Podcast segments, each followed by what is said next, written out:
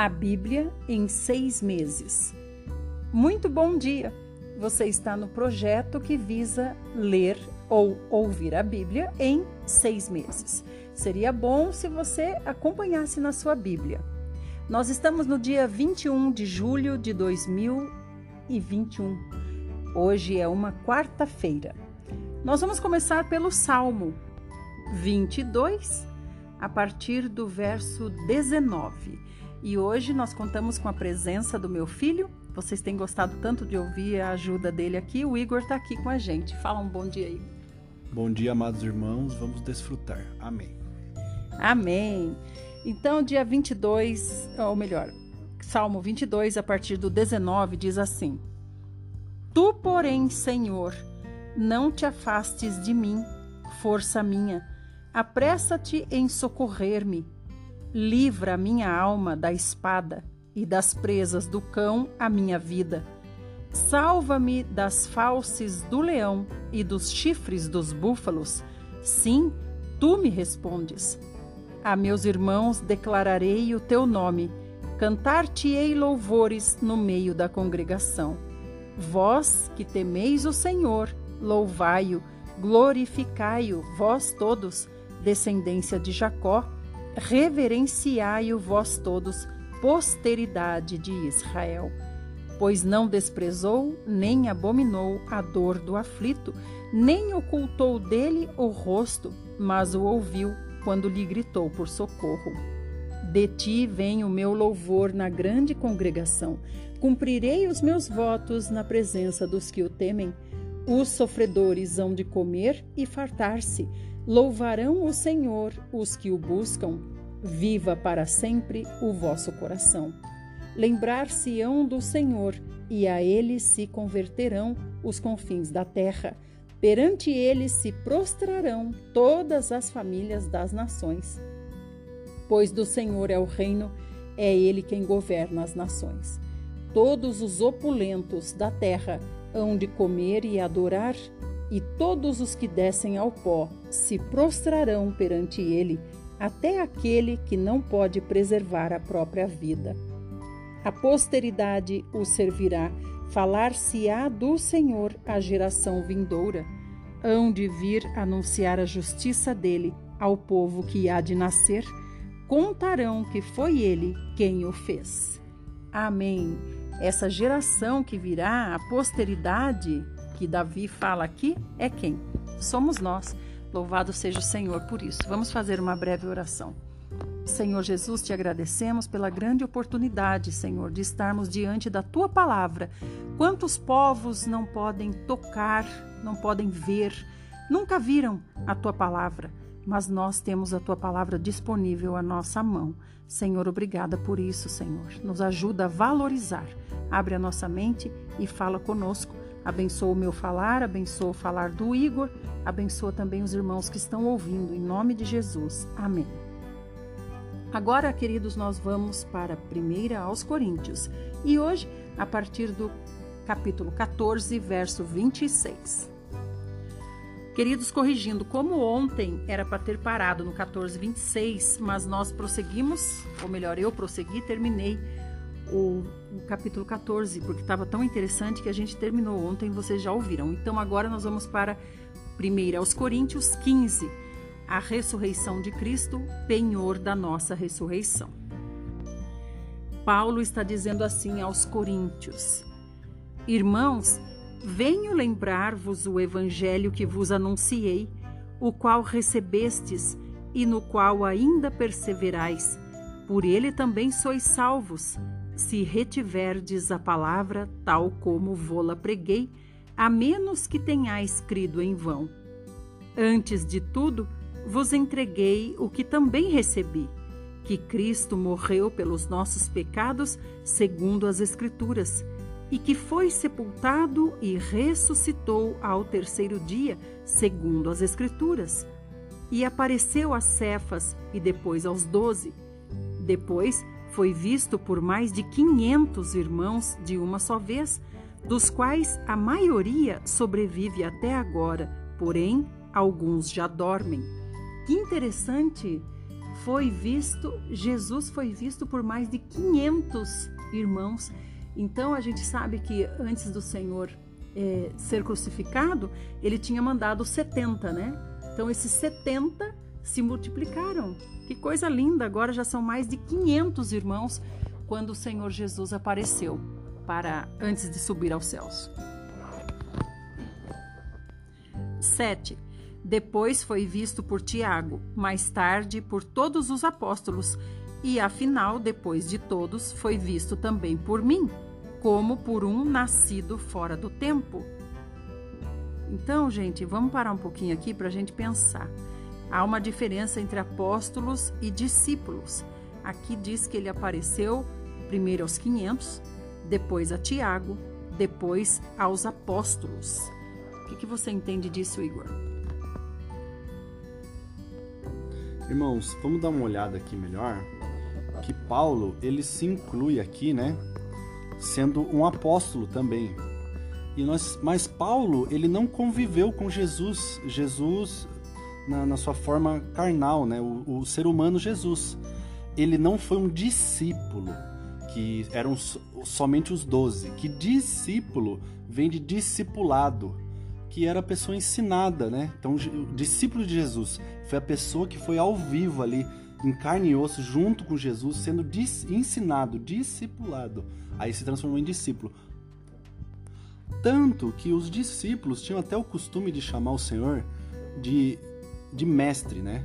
Mas em hebraico podia ser traduzido para Ravi, que é Rabi. E isso significa é, mestre que ensina, né?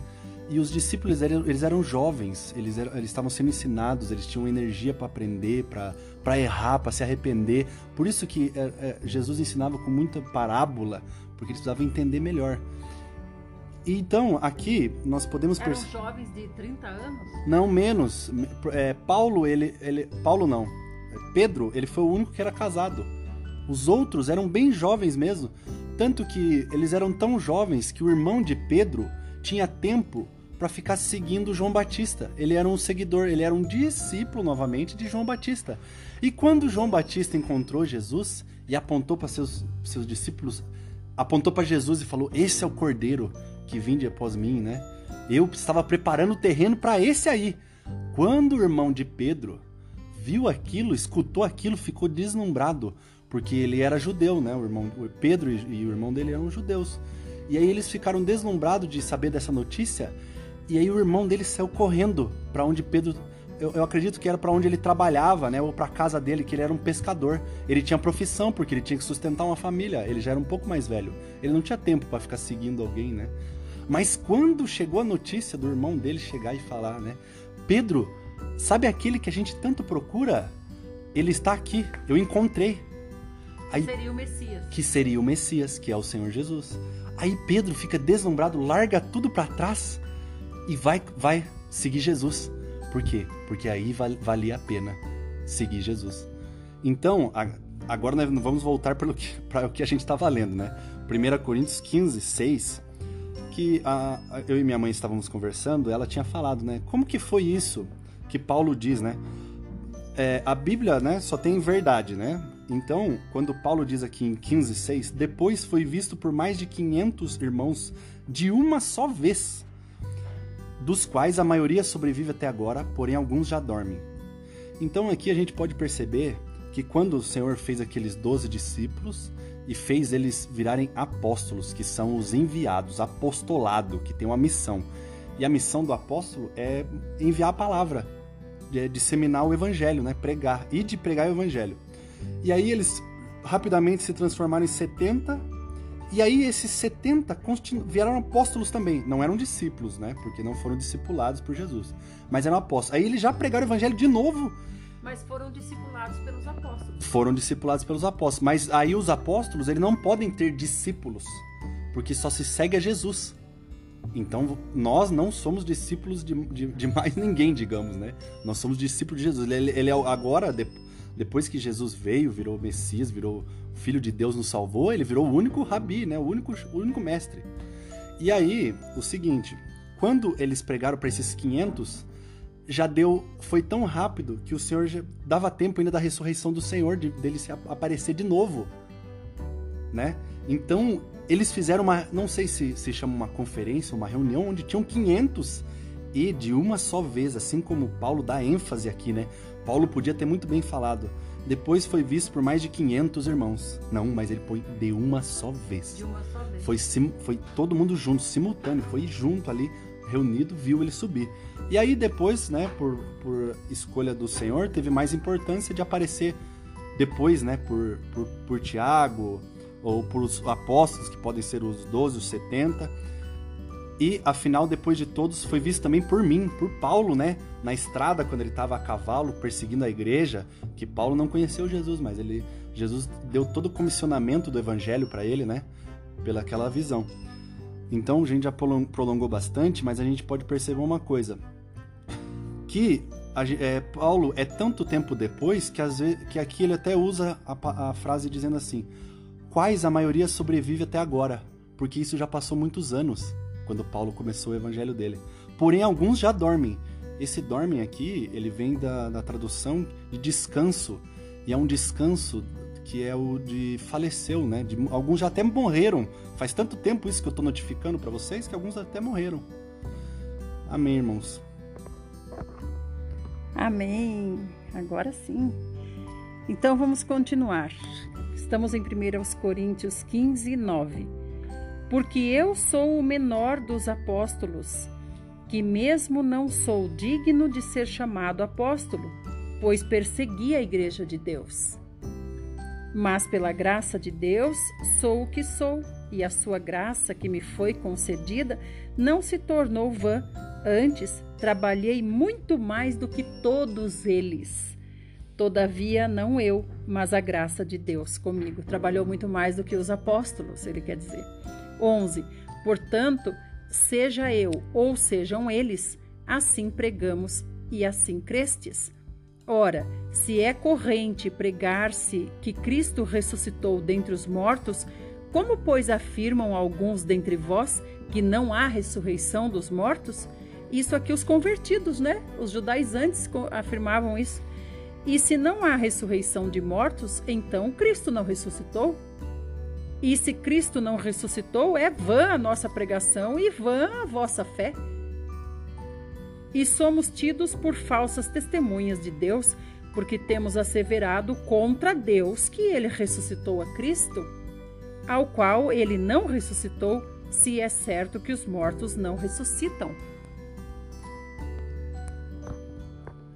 Por isso que para Paulo foi importante ver, né? Para ele virar uma testemunha. E tinha muito mais ênfase, não, veracidade no que ele falava, né? Ele mesmo viu, então ele podia é, testemunhar, ele foi uma testemunha ocular, ele podia dizer, né? Eu vi com mais ênfase, mais veracidade, mais, né? Como os 500 também, que foi uma nuvem de testemunhas, né? Que a palavra sempre, volta e meia, fala uma nuvem de testemunha que nos rodeia. Então aqui também teve uma nuvem de testemunhas para não ter menor dúvida, foram mais de 500, né? 16. Porque se os mortos não ressuscitam, também Cristo não ressuscitou.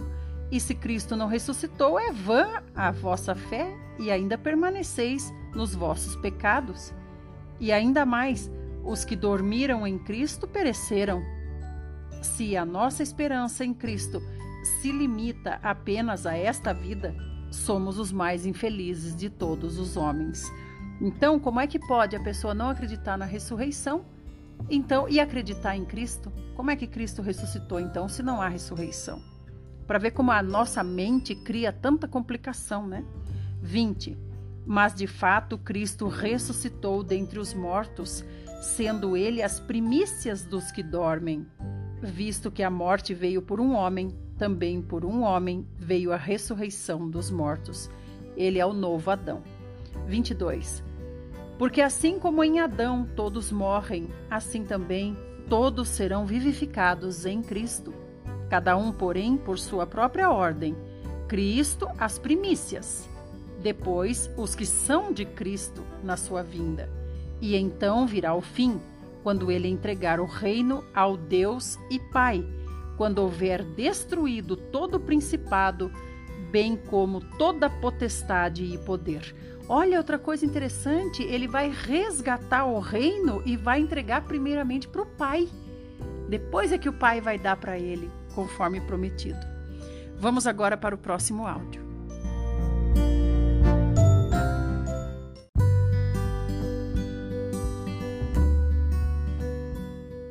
Parte 2, 1 Coríntios 15, 25. Porque convém que ele reine até que haja posto todos os inimigos debaixo dos pés. O último inimigo a ser destruído é a morte, porque todas as coisas sujeitou debaixo dos pés. E quando diz que todas as coisas lhe estão sujeitas, certamente exclui aquele que tudo lhe subordinou. Quando, porém, todas as coisas lhe estiverem sujeitas, então o próprio Filho também se sujeitará àquele que todas as coisas lhe sujeitou, para que Deus seja tudo em todos. 29. Doutra maneira, que farão os que se batizam por causa dos mortos? Se absolutamente os mortos não ressuscitam, por que se batizam por causa deles? E porque também nós nos expomos a perigos a toda hora? Dia após dia, morro. Eu o protesto, irmãos, pela glória que tenho em vós outros, em Cristo Jesus, nosso Senhor. Se como homem lutei em Éfeso com feras, que aproveita isso? Se os mortos não ressuscitam, comamos e bebamos, que amanhã morreremos. Não vos enganeis. As más conversações corrompem os bons costumes. Tornai-vos à sobriedade como é justo, e não pequeis, porque alguns ainda não têm conhecimento de Deus, isto digo para vergonha vossa. Quando ele diz aqui para vergonha nossa, é para nossa vergonha, irmãos. É para nossa vergonha, é nossa atenção que Paulo está chamando aqui, é para nós que Deus está lendo, Deus está dando essa palavra, não é? Está dizendo aqui, ó, se ainda tem muitos que não têm conhecimento de Deus, isso é para nossa vergonha. Então, como ele está dizendo aqui para os coríntios, se tinham esses que não criam em ressurreição, era para a vergonha dos que criam, né? Porque são os que têm Cristo, que têm que passar Cristo para as outras pessoas. E se não há ressurreição, de que me adianta ter uma vida toda regradinha, ter uma vida buscando a santidade? Por quê? Porque não vai haver ressurreição. Então morreu, acabou. Morreu, acabou. Então é como ele disse aqui: então bebam, comam, porque amanhã vão morrer. E aí ele disse: que me adiantou eu enfrentar até feras? Ele enfrentou até feras em Éfeso. Por quê? Porque ele crê na ressurreição, que um dia todos seremos ressurretos se estivermos todos mortos e vamos reinar com Cristo. Se não há ressurreição, então não há como reinar, porque nós permaneceremos na morte. Por isso que eu já falei para vocês: morreu, acabou. Morreu, deixou de existir. Quem morreu não está conversando com Deus. Quem morreu deixou de existir. É como ele diz aqui. Então, de que me adianta ter uma vida certinha se eu vou permanecer na morte? Então é melhor comamos, bebamos e amanhã nós morreremos. 35. Mas alguém dirá: como ressuscitam os mortos? E em que corpo vem? Insensato! O que semeias não nasce, se primeiro não morrer. E quando semeias, não semeias o corpo, que há de ser, mas o simples grão, como de trigo ou de qualquer outra semente. Mas Deus lhe dá corpo como lhe aprouve dar, e a cada uma das sementes o seu corpo apropriado. Nem toda carne é a mesma Porém, uma é a carne dos homens, outra a dos animais, outra a das aves e outra a dos peixes. Também há corpos celestiais e corpos terrestres, e sem dúvida, uma é a glória dos celestiais e outra a dos terrestres. Uma é a glória do sol, outra a glória da lua e outra a das estrelas, porque até entre estrela e estrela há diferenças de esplendor pois assim também é a ressurreição dos mortos. Semeia-se o corpo na corrupção, ressuscita na incorrupção. Amados, aqui quando ele está dizendo, não é que vai ressuscitar em outro corpo, é diferente de reencarnação. Ele não está falando de reencarnação. O que não existe é a reencarnação. Reencarnação é a teoria de que uma pessoa morre, pode até morrer mulher e depois nascer homem. Isso seria uma reencarnação. Isso nunca foi dito na palavra de Deus. O que é dito na palavra de Deus é ressurreição. Ressurreição é Paulo morreu, Paulo será ressuscitado. A mesma pessoa será ressuscitada e irá ser levada até o julgamento. A palavra diz: nos é dado viver uma única vez, depois disso vem o julgamento. Semeia-se em desonra, ressuscita em glória. Semeia-se em fraqueza, ressuscita em poder. 44. Semeia-se corpo natural, ressuscita corpo espiritual. Se há corpo natural, há também corpo espiritual, pois assim está escrito: o primeiro homem, Adão, foi feito alma vivente. O último Adão, porém, é espírito vivificante. Mas não é primeiro o espiritual, e sim o natural, depois o espiritual. Então, primeiro a pessoa vem para a terra, ela vive aqui a sua parte natural, que é uma escola para ela. Depois, quando ela morrer, deixar de existir, um belo dia o Senhor a ressuscitará. E aí ela ressuscitará espiritual, em um corpo espiritual. 47. O primeiro homem formado da terra é terreno, o segundo homem é do céu. Mas foi o primeiro homem, o terreno, tais são também os demais homens terrenos, e como é o homem celestial, tais também os celestiais. E assim como trouxemos a imagem do que é terreno, devemos trazer também a imagem do celestial. 50. Isto afirmo, irmãos, que a carne e o sangue não podem herdar o reino de Deus, nem a corrupção herdar a incorrupção. Eis que vos digo um mistério nem todos dormiremos, mas transformados seremos todos. Num momento, num abrir e fechar de olhos, ao ressoar da última trombeta. A trombeta soará, os mortos ressuscitarão incorruptíveis e nós seremos transformados. Aqui ele fala transformados num piscar de olhos. Então ele diz aqui, ó, essa transformação vai acontecer em um piscar de olhos. 53. Porque é necessário que este corpo corruptível se revista da incorruptibilidade e que o corpo mortal se revista da imortalidade. E quando este corpo corruptível se revestir de incorruptibilidade e o que é mortal se revestir da imortalidade, então se cumprirá a palavra que está escrita: Tragada foi a morte pela vitória.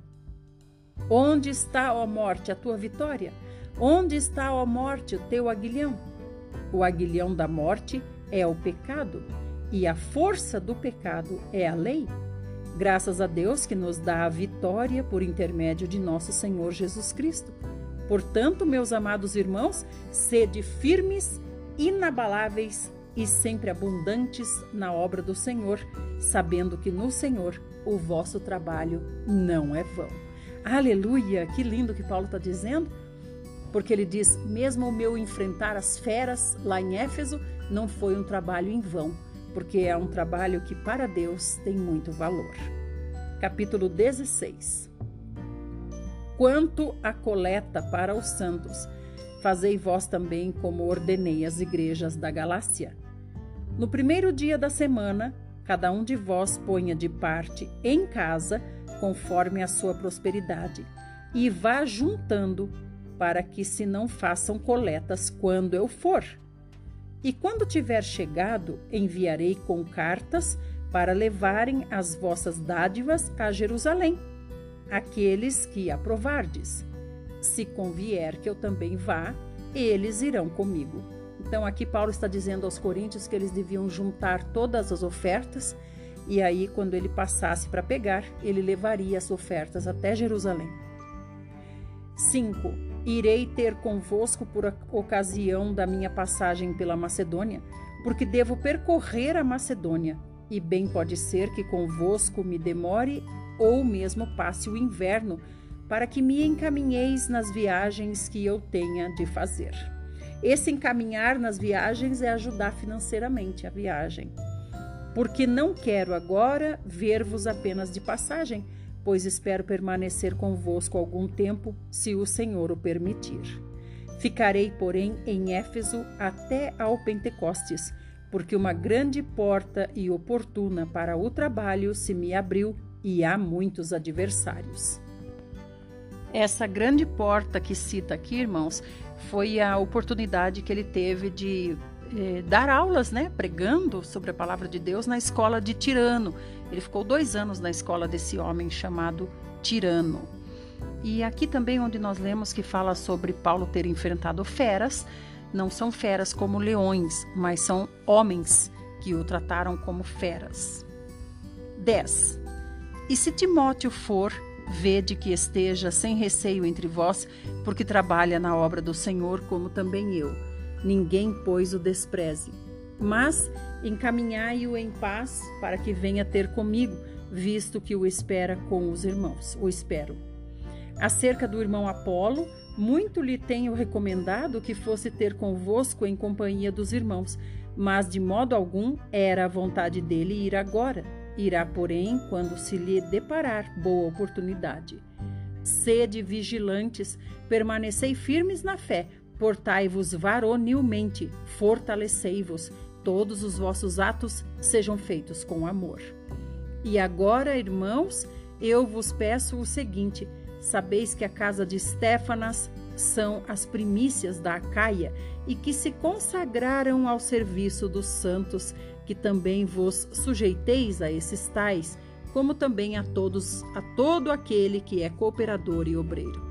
Alegro-me com a vinda de Estéfanas e de Fortunato e de Acaico, porque estes supriram o que da vossa parte faltava, porque trouxeram refrigério ao meu espírito e ao vosso. Reconhecei, pois, a homens como estes. As igrejas da Ásia vos saúdam no Senhor. Muito vos saúdam Áquila e Priscila, e bem assim a igreja que está na casa deles. Todos os irmãos vos saúdam. Saudai-vos uns aos outros com o ósculo santo. Aqui ele fala saudai-vos uns aos outros, né? Ele não diz eu saúdo vocês, mas saudai-vos uns aos outros. Por quê? Porque eles estavam divididos em Corinto. A saudação escrevo eu, Paulo, de próprio punho. Se alguém não ama o Senhor, seja anátema. Maranata, a graça do Senhor Jesus seja convosco o meu amor seja com todos vós em Cristo Jesus. E assim, meus amados irmãos, terminamos primeira aos Coríntios. Amanhã nós já vamos começar com a segunda carta que Paulo escreveu aos Coríntios. Vamos ver se os coríntios mudaram, porque aqui nessa primeira carta foi só puxão de orelha para eles e para nós também. Hoje, Êxodo 32. Mas, vendo o povo que Moisés tardava em descer do monte, acercou-se de Arão e lhe disse: Levanta-te, faze-nos deuses que vão adiante de nós, pois quanto a este Moisés, o Senhor que nos tirou do Egito, o homem que nos tirou do Egito, não sabemos o que lhe terá sucedido. Disse-lhes Arão: Tirai as argolas de ouro das orelhas de vossas mulheres, vossos filhos e vossas filhas, e trazei-mas. Então todo o povo tirou das orelhas as argolas e as trouxe a Arão. Este, recebendo-as das suas mãos, trabalhou o ouro com buril e fez dele um bezerro fundido. Então disseram: São estes, ó Israel, os teus deuses que te tiraram da terra do Egito. Irmãos, uma curiosidade aqui. Por que será que ele fala? Olha só, ele fez um bezerro de ouro, né? Mas por que será que ele fala: esses são os teus deuses? Eu imagino, amados, não sei o que vocês pensam, mas eu imagino que, pelo fato dessas correntes, essas pulseiras, esses brincos, esses colares que essas mulheres judias aqui, hebreias, tinham, terem vindo das mulheres egípcias porque o Senhor disse que eles sairiam de lá ricos né, e abastados, cheios de coisas do Egito. Então, as mulheres egípcias deram para as mulheres hebreias essas joias que elas tinham, que eram dedicadas aos deuses egípcios, que nós sabemos que são mais de mil deuses egípcios, né? E aí, quando Arão derreteu toda essa joia e fez o bezerro de ouro, ele falou: Esses são os deuses que tiraram vocês da terra do Egito. Esse é o meu entendimento. 5. Arão, vendo isso, edificou um altar diante dele e, apregoando, disse: Amanhã será festa ao Senhor. No dia seguinte, madrugaram e ofereceram holocaustos e trouxeram ofertas pacíficas. E o povo assentou-se para comer e beber e levantou-se para se divertir. Vamos para o próximo áudio.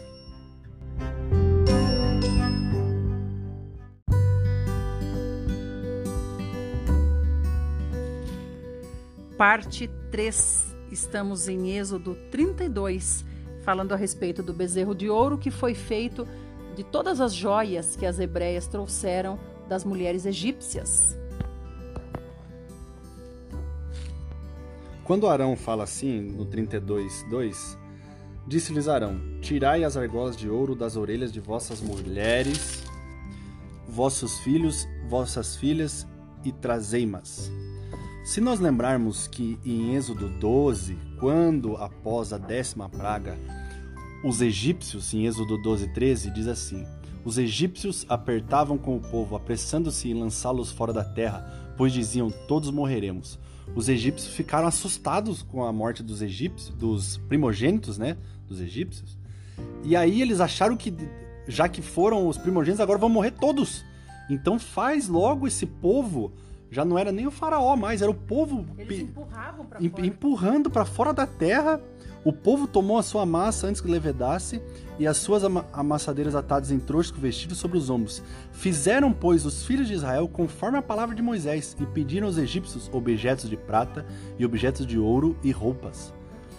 Para para depois ainda, e o Senhor fez seu povo encontrasse favor da parte dos egípcios, de maneira que estes lhe davam o que pediam e despojaram os egípcios. E ainda o povo né, do, do, do, Senhor ainda ia levando, arrastando as coisas que podia pelo caminho para poder levar embora, né?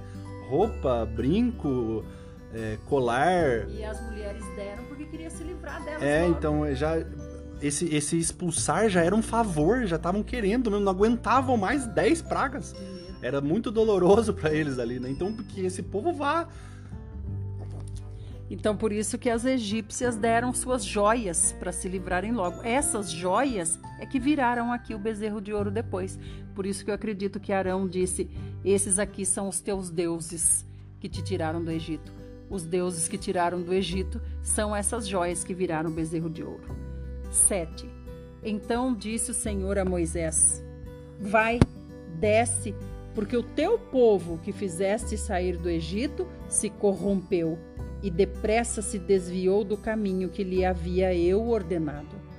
Fez para si um bezerro fundido e o adorou e lhe sacrificou, e diz: São estes, ó Israel, os teus deuses que te tiraram da terra do Egito. Disse mais o Senhor a Moisés: Tenho visto este povo, e eis que é povo de dura serviço. Agora, pois, deixa-me para que se acenda contra eles o meu furor e eu os consuma, e de ti farei uma grande nação. Porém, Moisés suplicou ao Senhor seu Deus e disse: Por que se acende, Senhor, a tua ira contra o teu povo, que tiraste da terra do Egito com grande fortaleza e poderosa mão? Por que hão de dizer os egípcios, com maus intentos os tirou? Para matá-los nos montes e para consumi-los da face da terra. Torna-te do furor da tua ira e arrepende-te deste mal contra o teu povo. Lembra-te de Abraão, de Isaque e de Israel, teus servos, aos quais por ti mesmo tens jurado, e lhes disseste: Multiplicarei a vossa descendência como as estrelas do céu, e toda esta terra de que tenho falado. Dá-la-ei a vossa descendência, para que a possuam por herança eternamente.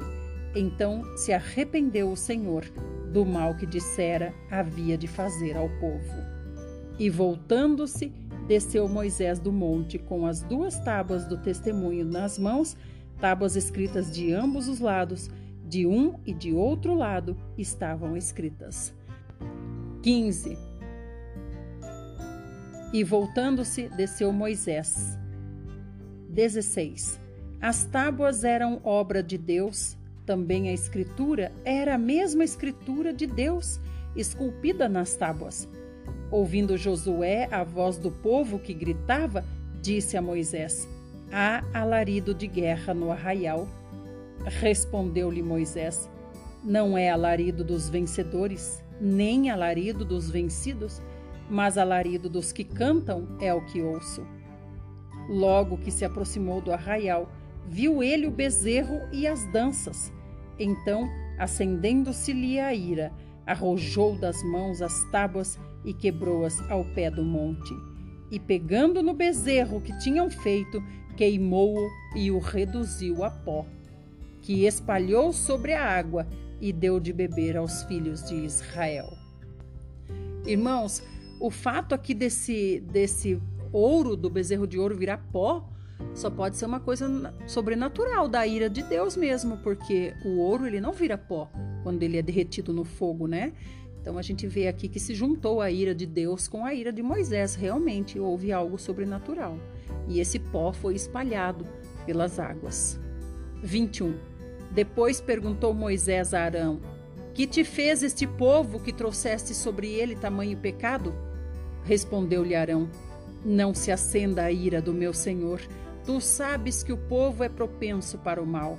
Pois me disseram: Faze-nos deuses que vão adiante de nós, pois quanto a este Moisés, o homem que nos tirou da terra do Egito, não sabemos o que lhe terá acontecido.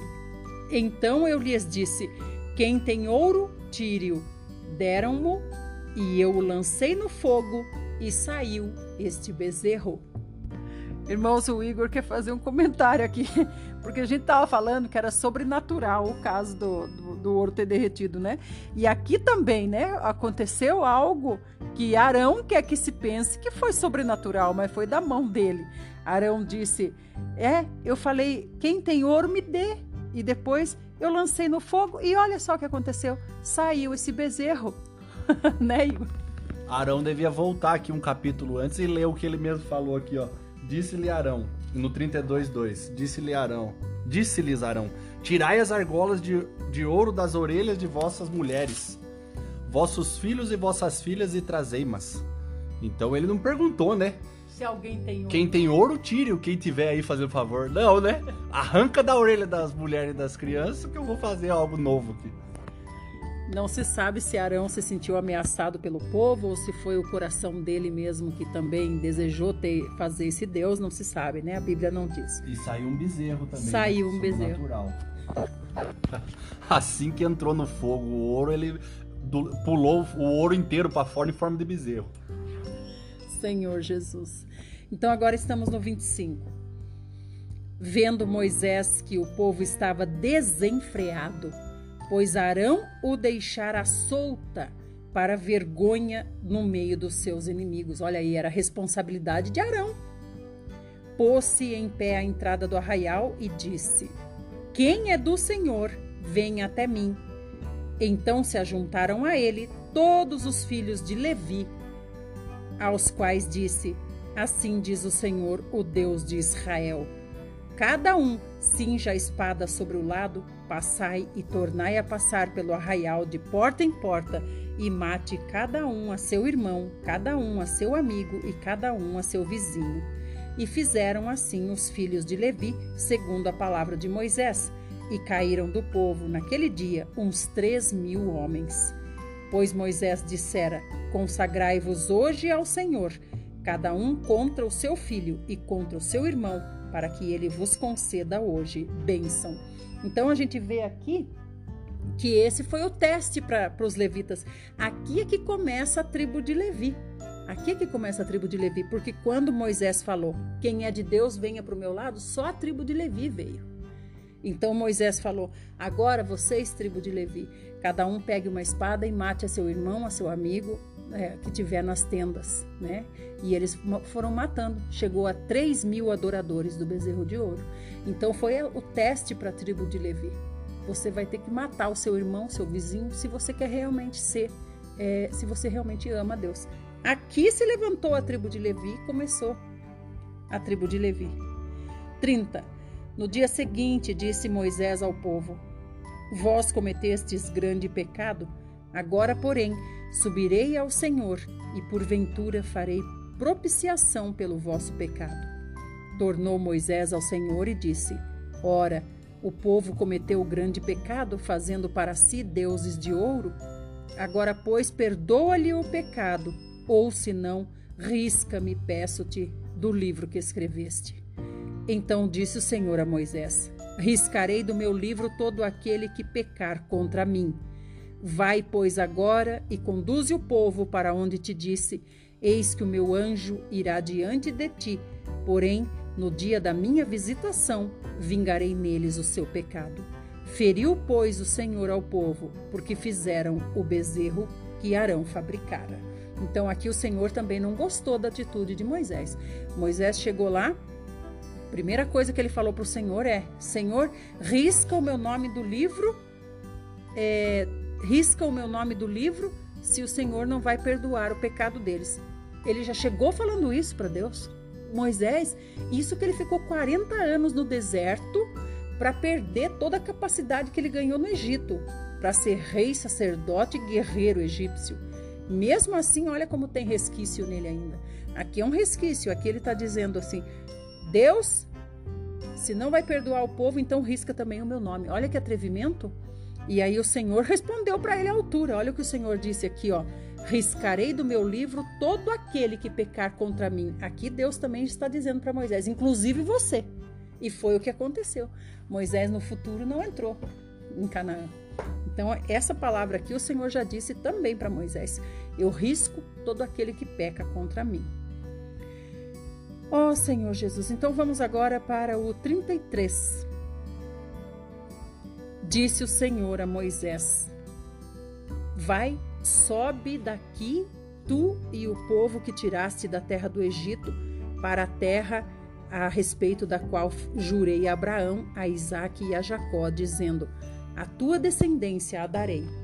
Enviarei o anjo adiante de ti, lançarei fora os cananeus, os amorreus, os heteus, os ferezeus, os heveus e os jebuseus. Sobe para uma terra que mana leite e mel, eu não subirei no meio de ti, porque és povo de dura cerviz, para que te não consuma eu no caminho. Olha aqui como o coração do Senhor ficou tremendamente triste. O coração do Senhor ficou tremendamente ressentido, porque o Senhor antes ia com eles. Agora o Senhor está dizendo: não vou mais com vocês, porque se eu for, eu vou acabar matando vocês no meio do caminho. É o que ele. Vocês são tão errados que eu tenho perigo de matar vocês. É o que ele disse aqui. A santidade do Senhor não suporta o povo. 4. Ouvindo o povo estas más notícias, o povo também é engraçado, né? Ainda o povo falou: Puxa vida, trouxe-nos más notícias. Errado tá Olha lá, ó. Pôs-se a prantear. Olha aqui, ó. Ouvindo as más notícias, pôs-se a prantear e nenhum deles vestiu seus atavios. Ou seja, nenhum deles se adornou. Agora, que atavios que eles queriam vestir? Que atavios, que adornos, se eles tinham posto tudo para fazer o bezerro de ouro também. O povo também é difícil, né? Difícil. Cinco. E esse povo aqui somos nós, viu, irmãos? Somos nós. Cinco agora. Porquanto o Senhor tinha dito a Moisés: Dize aos filhos de Israel: És povo de dura cerviz. Se por um momento eu subir no meio de ti, te consumirei Tira, pois, de ti os atavios, para que eu saiba o que te hei de fazer. Então os filhos de Israel tiraram de si os seus atavios, desde o monte Horebe em diante.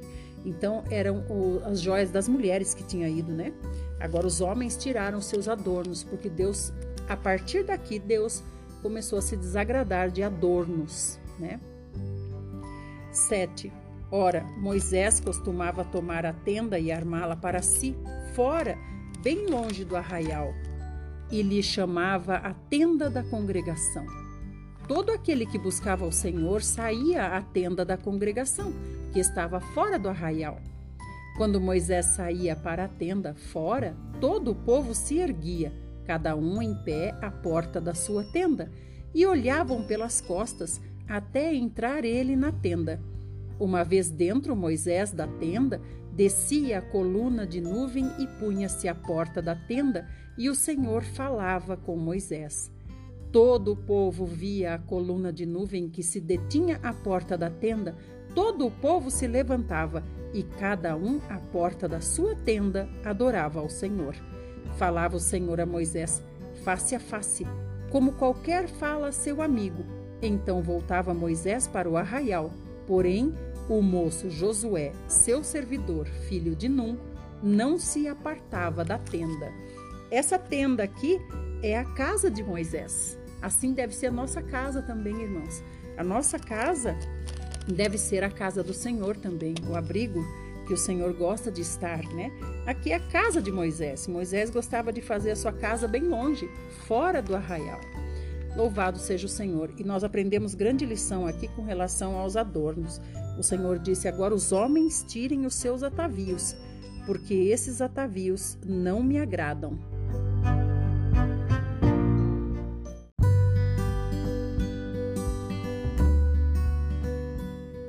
Parte 4 Êxodo 33, a partir do 12 Disse Moisés ao Senhor: Tu me dizes, fazes subir este povo, porém não me deste saber a quem has de enviar comigo. Contudo, disseste: Conheço-te pelo teu nome, também achaste graça aos meus olhos. Agora, pois, se achei graça aos teus olhos, rogo-te que me faças saber neste momento o teu caminho para que eu te conheça e ache graça aos teus olhos, e considera que esta nação é teu povo. Moisés ficou ressabiado, porque o Senhor disse que não ia mais com eles. Então Moisés está apreensivo aqui. 14. Respondeu-lhe: A minha presença irá contigo, e eu te darei descanso.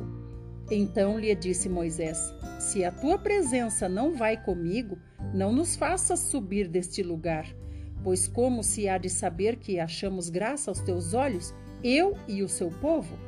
Não é porventura em andares conosco, de maneira que somos separados, eu e o teu povo, de todos os povos da terra? Disse o Senhor a Moisés: Farei também isto que disseste, porque achaste graça aos meus olhos, e eu te conheço pelo teu nome. Então o Senhor se agradou aqui, né? Porque Moisés falou: Não, eu faço questão do Senhor, se o Senhor é tudo. Se o Senhor não vai, não tem por que a gente ir. Né? Então, o Senhor se agradou do coração de Moisés. 18. Então ele disse: Rogo-te que me mostres a tua glória. Respondeu-lhe: Farei passar toda a minha bondade diante de ti e te proclamarei o nome do Senhor. Terei misericórdia de quem eu tiver misericórdia e me compadecerei de quem eu me compadecer. E acrescentou: Não me poderás ver a face por, porquanto homem nenhum verá a minha face e viverá. Disse mais o Senhor: Eis aqui um homem, um lugar junto a mim, e tu estarás sobre a penha. Quando passar a minha glória, eu te porei numa fenda da penha e com a mão te cobrirei, até que eu tenha passado. Depois, em tirando eu a mão, tu me verás pelas costas mas a minha face não se verá. 34. Então disse o Senhor a Moisés: Lavra duas tábuas de pedra como as primeiras, e eu escreverei nelas as mesmas palavras que estavam nas primeiras tábuas que quebraste. E prepara-te para amanhã, para que subas pela manhã ao monte Sinai, e ali te apresentes a mim no cimo do monte. Ninguém suba contigo, Ninguém apareça em todo o monte, nem ainda ovelhas, nem gado se apresentem defronte dele. Lavrou, pois, Moisés duas tábuas de pedra, como as primeiras, e levantando-se pela manhã de madrugada, subiu ao monte Sinai, como o Senhor lhe ordenara, levando nas mãos as duas tábuas de pedra. É interessante que sempre o Senhor marca com Moisés de manhã bem cedo e não bem tarde da noite, como muita gente gosta, né, de acordar bem tarde da noite para orar. É o contrário que o Senhor diz a Moisés: levanta bem cedo, né? Esse levantar cedo aqui é umas três, quatro horas da manhã. 5.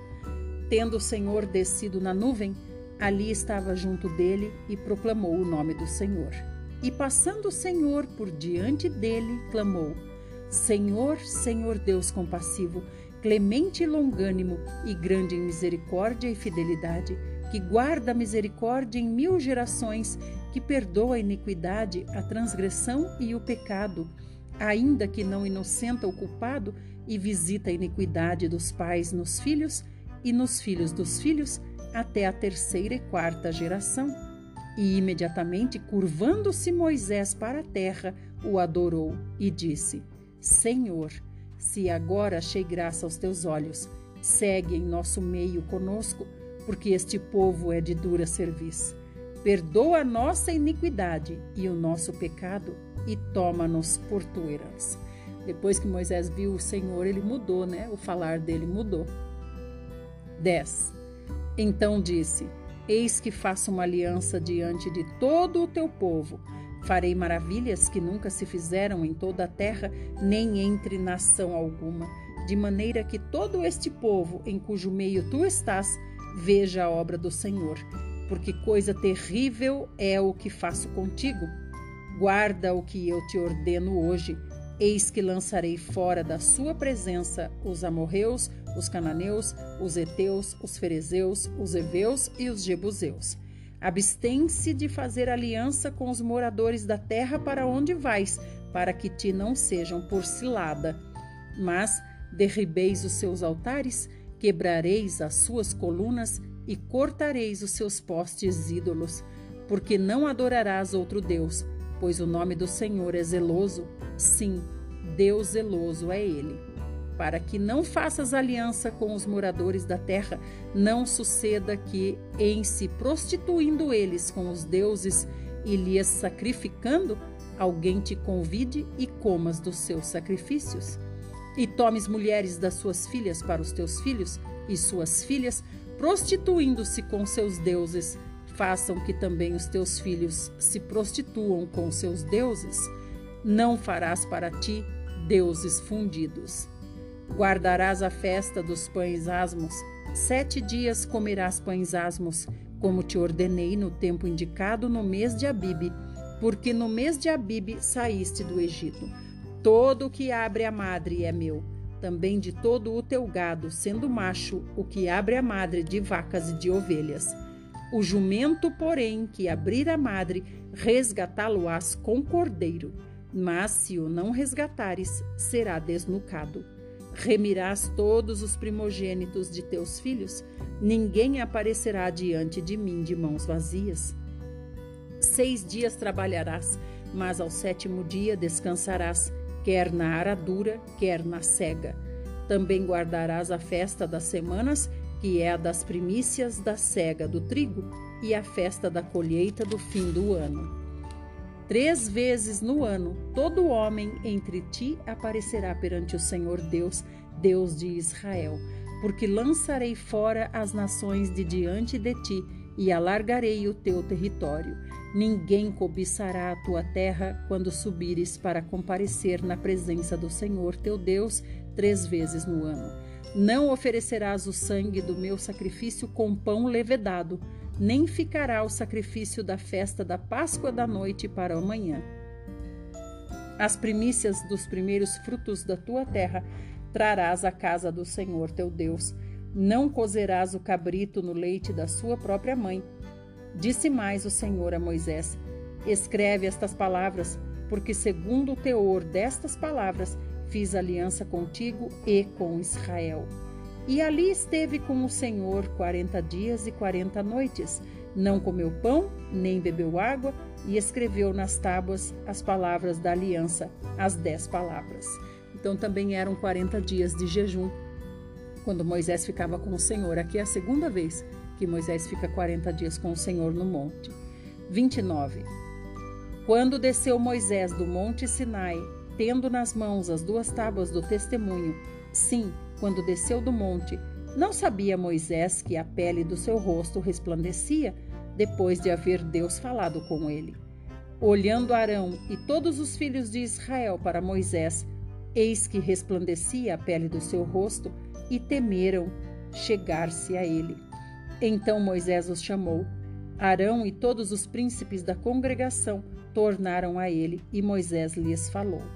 Então a gente vê aqui que no primeira, na primeira vez Josué acompanhou. Aqui Josué não acompanhou e não aparece o nome dele. 32. Depois vieram também todos os filhos de Israel, aos quais ordenou ele tudo o que o Senhor lhe falara no monte Sinai. Tendo Moisés acabado de falar com eles, pôs um véu sobre o rosto. Porém, vindo Moisés perante o Senhor para falar-lhe, removia o véu até sair, e saindo, dizia aos filhos de Israel tudo o que lhe tinha sido ordenado. Assim, pois, viam os filhos de Israel o rosto de Moisés, viam que a pele do seu rosto resplandecia. Porém, Moisés cobria de novo o rosto com o véu até entrar a falar com ele.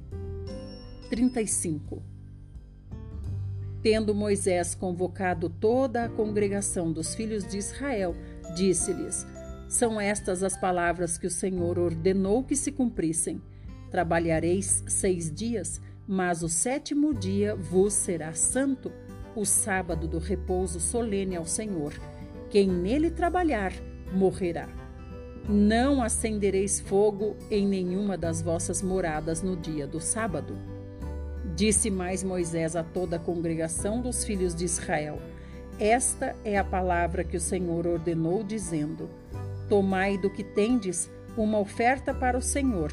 Cada um de coração disposto, voluntariamente a trará por oferta ao Senhor: ouro, prata, bronze, estofo azul, púrpura, carmesim, linho fino, pelos de cabra, peles de carneiro tintas de vermelho, peles finas, madeira de acácia, azeite para a iluminação, especiarias para o óleo da unção e para o incenso aromático, pedra de ônix e pedras de engaste para a estola sacerdotal e para o peitoral. Venham todos os homens hábeis entre vós e façam tudo o que o Senhor ordenou: o tabernáculo com sua tenda e a sua coberta, os seus ganchos, as suas tábuas, as suas vergas, as suas colunas e as suas bases, a arca e os seus varais, o propiciatório e o véu do reposteiro, a mesa e os seus varais, e todos os seus utensílios e os pães da proposição, o candelabro da iluminação e os seus utensílios, e as suas lâmpadas e o azeite para a iluminação, o altar do incenso e os seus varais, e o óleo da unção e o incenso aromático, e o reposteiro da porta à entrada do tabernáculo, o altar do holocausto e a sua grelha de bronze, os seus varais e todos os seus utensílios, a bacia e o seu suporte, as cortinas do átrio e as suas colunas e as suas bases, e o reposteiro da porta do átrio, as estacas do tabernáculo e as estacas do átrio, e as suas cordas, as vestes do ministério para ministrar no santuário, as vestes santas do sacerdote, Arão, e as vestes dos seus filhos para oficiarem como sacerdotes.